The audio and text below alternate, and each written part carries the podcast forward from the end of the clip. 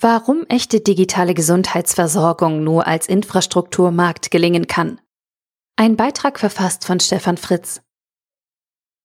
Es wird viel gemutmaßt, ob Unternehmen wie Apple oder Amazon die neuen Megaplayer im Gesundheitswesen werden. Oder etwas handfester? Wie könnte eine elektronische Patientenakte konkret aussehen und genutzt werden?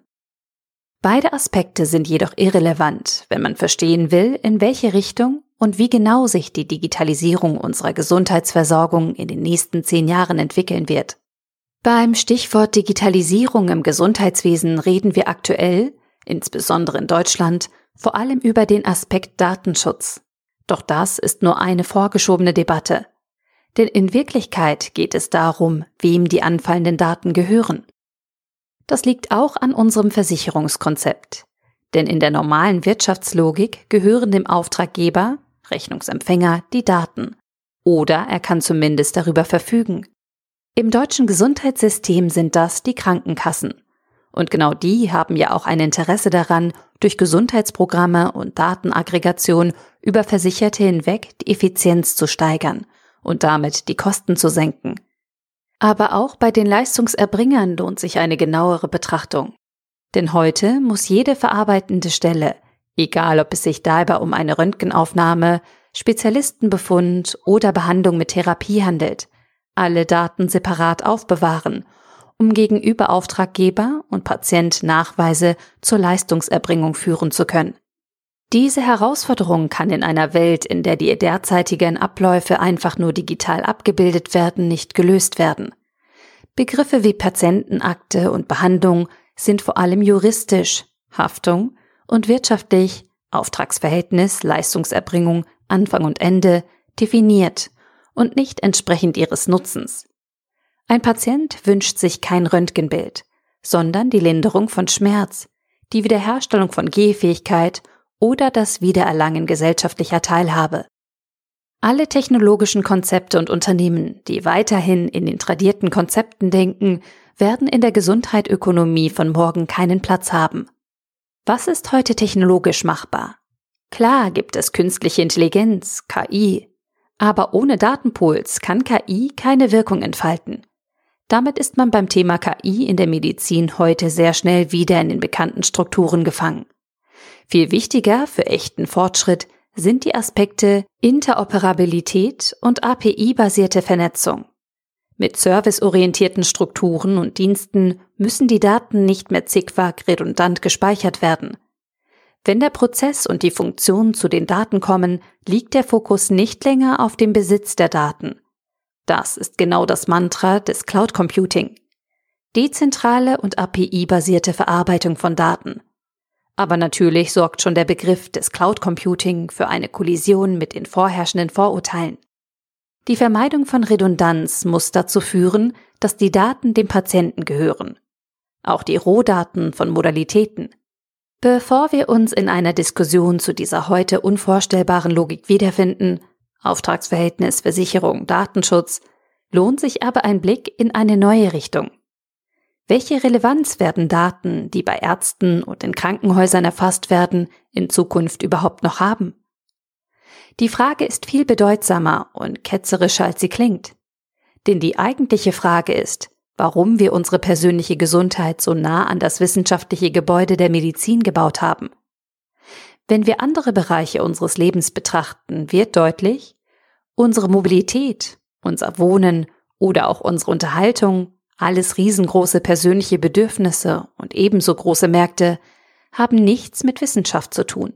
Wir steigen nicht erst in ein Auto ein, nachdem uns ein Akademiker dafür eine Empfehlung oder Freigabe gegeben hat. Die Nähe der Medizin zum Gesundheitswesen fordert wissenschaftliche Präzision. Die hochgenaue Erfassung von Messdaten mit Medizinprodukten. Egal ob Laborwerte oder Sehschärfe, wir richten alles auf die hochgenaue Erfassung einzelner Messwerte in einer einzelnen mikrowissenschaftlichen Disziplin aus. Egal ob HNO, innere Medizin oder Dermatologie. Genau das haben wir in der Wissenschaft der letzten 300 Jahre gelernt und damit das Gesundheitswesen infiltriert. Dabei könnten wir heute schon mit banaleren Daten, die wir über unser Smartphone und einfache Sensoren relativ ungenau erfassen, viel präzisere Antworten auf sehr viele gesundheitliche Fragestellungen geben. Natürlich sind wir auch als Konsumenten selbst schuld, wenn wir Ärzte so betrachten wie Mechaniker. Egal wie rüpelhaft wir mit unserer Maschine bzw. unserem Körper umgegangen sind, der Mechaniker soll die defekten Teile bitte austauschen oder uns dafür eine Medizin verschreiben. Ganzheitliche Gesundheitswahrnehmung sieht sowohl für uns persönlich, aber auch aus Sicht des Systems anders aus. Interoperable Dienste, verteilte Daten, vernetzte Prozesse und skalierende Systeme. Genau das ist die dezentrale Cloud-Logik der IT. Und eben diese Architektur und diese Funktionen benötigen wir für die Versorgung von Individuen und Gemeinschaften mit Gesundheitsleistungen. Die Videokamera in unserem iPad oder PC erfasst jeden Tag in den Konferenzen viele wichtige Parameter, sieht unsere Augen und deren Bewegungen. Unser Smartphone kennt Schlafzyklen, Essgewohnheiten und Bewegungsdaten. Mit all den Sensoren, die ohnehin schon vorhanden sind, müssen wir arbeiten. Die relativen Aussagen und kleinen Veränderungen sind für einen Arzt sehr viel aussagekräftiger als der eine in einer medizinischen Einrichtung teuer gewonnene Messwert mit einem zertifizierten Gerät. Und ja, natürlich kann man das Problem lösen, dass die Daten unserer Kamera nicht erst zu einem Anbieter hochgeladen werden und wir uns zu Recht Sorgen um unsere Selbstbestimmung machen müssen. Es ist eben eine neue Art von Medizin, eine, die nicht mehr auf wenigen Einzelmessdaten basiert, sondern eine neue Herangehensweise, die die vielen kleinen Datenschnipsel mit einbezieht, die wir jeden Tag nebenbei erzeugen. Da nützt auch kein Versuch, etwa einen digitalen Impfpass auf Basis von Blockchain-Technologie einzuführen. Jede Einzelaktion wird scheitern. Wir benötigen einen ganzheitlichen Neustart des Systems. In den letzten 20 Jahren haben wir in der Welt der Marktplätze und Aggregatoren gelebt. Im Internet kann es immer nur einen Marktführer pro Gebiet geben. The winner takes it all. So ist die Logik der letzten 20 Jahre. Eben weil das neue digitale Modell sich gegen den Status quo durchsetzen musste. Eben weil wir nach Netzwerkeffekten gesucht haben und unsere digitalen Geschäftsmodelle daran orientiert haben. Mit dieser Maxime kämpfen Airbnb, Spotify, Uber und Netflix um die Weltherrschaft. Wer den Zugang zum Enduser als Aggregator besitzt, hat gewonnen und ist wertvoller als andere Unternehmen. Aber all diese Plattformgeschäftsmodelle sind nur deshalb bis heute so erfolgreich, weil die Märkte dahinter so schrecklich ineffizient sind. Nur deshalb zahlt es sich aus, als erster und Monopolist die Kommunikation zum Benutzer zu besetzen. In einer Welt der perfekt digital miteinander verbundenen, dezentralen Dienste für Mobilität, Wohnen oder Gesundheit wird der Zugang zum Kunden wieder weniger wichtig. Das Betreiben und Vernetzen der Dienstleister als Infrastruktur dahinter, also die Orchestrierung aller Services, wird zur wertvollsten Leistung. Diesen Shift werden wir in den nächsten Jahren in vielen Märkten sehen. Paketlogistik ist bald so tief in Gesamtprozesse integrierbar, dass wir sie nicht mehr als separate Dienstleistung wahrnehmen und konsumieren werden. E-Commerce wird keine separate Gattung mehr sein.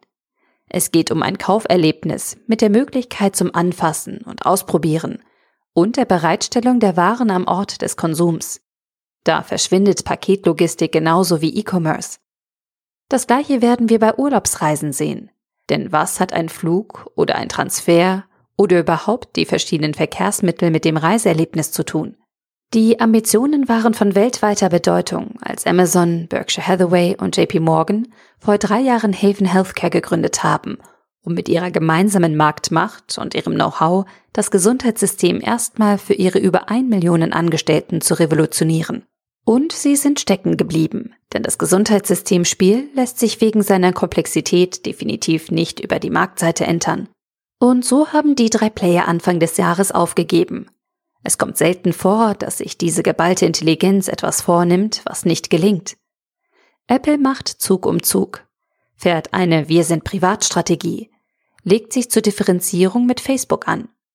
Denn damit trauen wir uns dann vielleicht in naher Zukunft dass wir es normal finden, dass all die kleinen Datenschnipsel des Smartphones und unserer Uhr, Herzschlag, EKG, Sauerstoffsättigung etc. uns gehören, für uns von Apple verwaltet werden und von dort aus anderen Dienstleistern und Prozessen zur Verfügung gestellt werden. Es geht also um die API, damit Gesundheitseinrichtungen ihre Messdaten in das Apple-Universum einspielen und Patienten den Apps von Ärzten und Krankenhäusern, aber sicher auch alternative Anbieter, die Daten in kleinen Häppchen zur Auswertung zur Verfügung stellen. So drehen wir auf jeden Fall unser Verständnis. Es sind unsere Daten und wir stellen sie den Institutionen, Leistungserbringern und Apps zur Verfügung, denen wir vertrauen. Genau über diesen Ansatz könnte man das gesamte Gesundheitssystem drehen. Vielleicht. Das Gesundheitssystem könnte wegen seiner unendlichen Komplexität der erste Markt sein, der von absolut branchenfremden komplett neu ausgerichtet werden kann. Denn wer in einem der bestehenden Systeme beteiligt ist, wird sich als neuer Player nicht durchsetzen können. Damit haben kassenärztliche Vereinigungen, Krankenhäuser und auch Versicherungen von vornherein keine Chance und werden das Nachsehen haben. Denn bei diesem Shift geht es um Interoperabilität, verteilte Datenhaltung, skalierende Systeme und Vertrauen. Also ganz klar ein von Informationstechnologie getriebenes Gesamtsystem.